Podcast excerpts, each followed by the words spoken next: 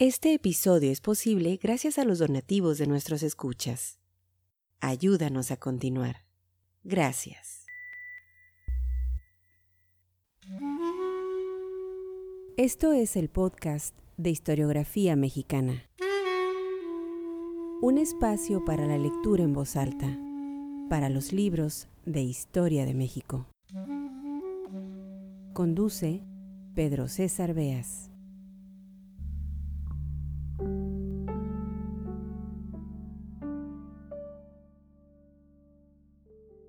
En 1827, es decir, en los primeros años del México independiente, José María Luis Mora afirma que casi todos los gobiernos no pierden medio para encadenar el pensamiento, erigiendo en crímenes las opiniones que no acomodan y llamando delincuentes a los que las profesan. En el siglo XIX no solo a Luis Mora le preocupaba y ocupaba el tema de la libertad de expresión, la libertad de pensar, de hablar y de escribir. Francisco Zarco, Ignacio Ramírez el Nigromante y varios de los personajes a quienes eh, pues les hemos desempolvado textos en este podcast Historiografía Mexicana, escribieron, debatieron y disertaron sobre la libertad, la libertad de pensar, la libertad de opinar. Desde luego, la lucha por la libertad de prensa no fue exclusiva de aquel lejano siglo XIX. Basta leer los textos de Flores Magón para dar cuenta de ello en los primeros años del siglo XX, echar un vistazo a la relación prensa-gobierno en los tiempos del dominio absoluto del PRI, o navegar por las redes sociales en estos años 20 del siglo XXI para darnos cuenta que la prensa, su función, su relación con el gobierno, su espíritu crítico o su servilismo, siguen siendo motivo de los más acalorados y enardecidos debates. La lectura en voz alta de este episodio la daré a un texto de Ricardo Flores Magón titulado Las persecuciones a la prensa. Eran los años del porfiriato y las voces críticas, lo saben ustedes muy bien, eran rápidamente silenciadas.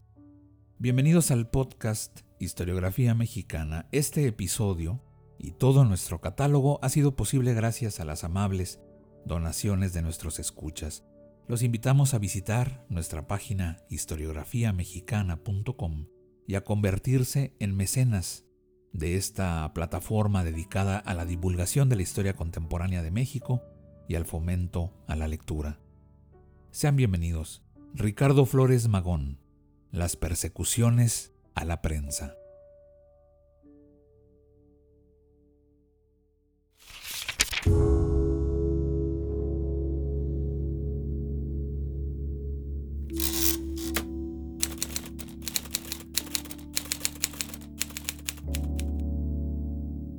Cuando los gobiernos son oligárquicos, cuando representan solo una banda famélica, enseñoreada de los asuntos públicos, cuando la opinión es menospreciada y las libertades solo existen en papel, entonces el periódico de combate significa una impertinente censura que es preciso enmudecer, porque la verdad suena mal siempre en los oídos de los culpables, por alto que sea su pedestal por acostumbrados que estén a la lisonja, por refinada que esté la adulación, y por desposeído que esté el país del sentimiento del honor y de la corrección en asuntos públicos.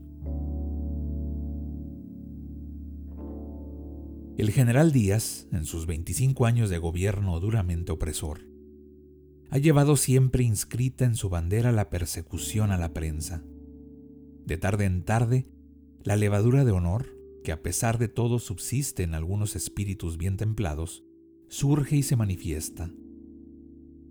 Pero cuando esas manifestaciones se hacen algo vigorosas, no falta un juez desprovisto de conciencia, ajeno a todo sentimiento profesional, que a trueque de unos cuantos pesos mensuales, que significan el dinero de Judas, consiente en ser el verdugo de los hombres libres de los que alientan aún en los sentimientos que hacen a los ciudadanos libres y a los pueblos fuertes.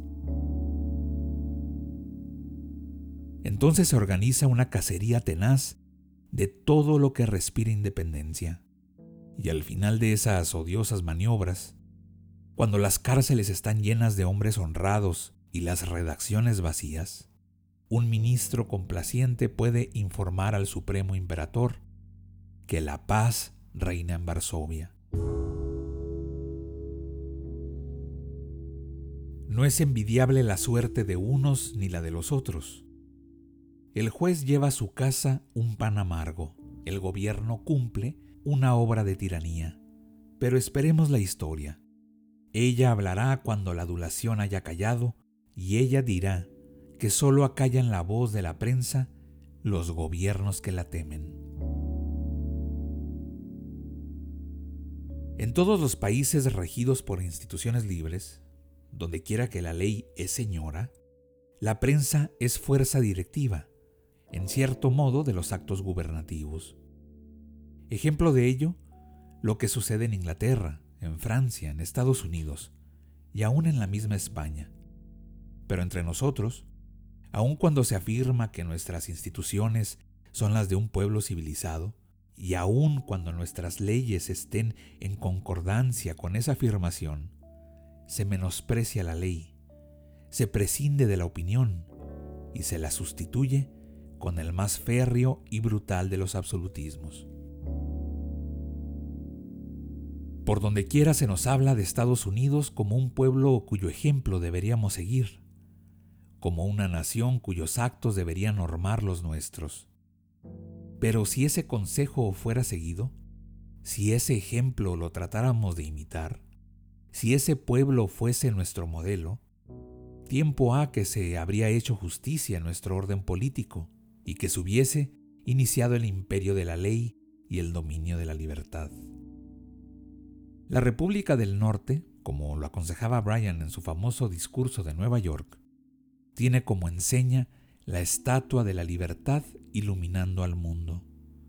Nuestros viejos antepasados, los aztecas, formaron su escudo con un águila devoradora de serpientes. Mas si hubiésemos de forjar un pendón para esta generación caduca y envilecida, solo podríamos exhibir un juez correccional encarcelando periodistas y un cabo de rurales ejecutando seres indefensos en una oculta barranca.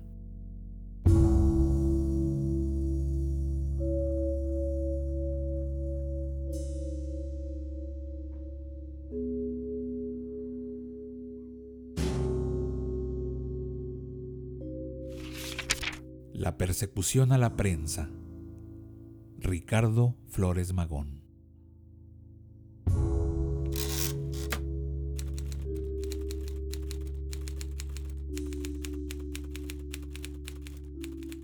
Este episodio fue posible gracias a las amables donaciones de nuestros escuchas. Al convertirte en mecenas de este podcast, fomentas la lectura y la divulgación de la historia de México. Visítanos en historiografiamexicana.com.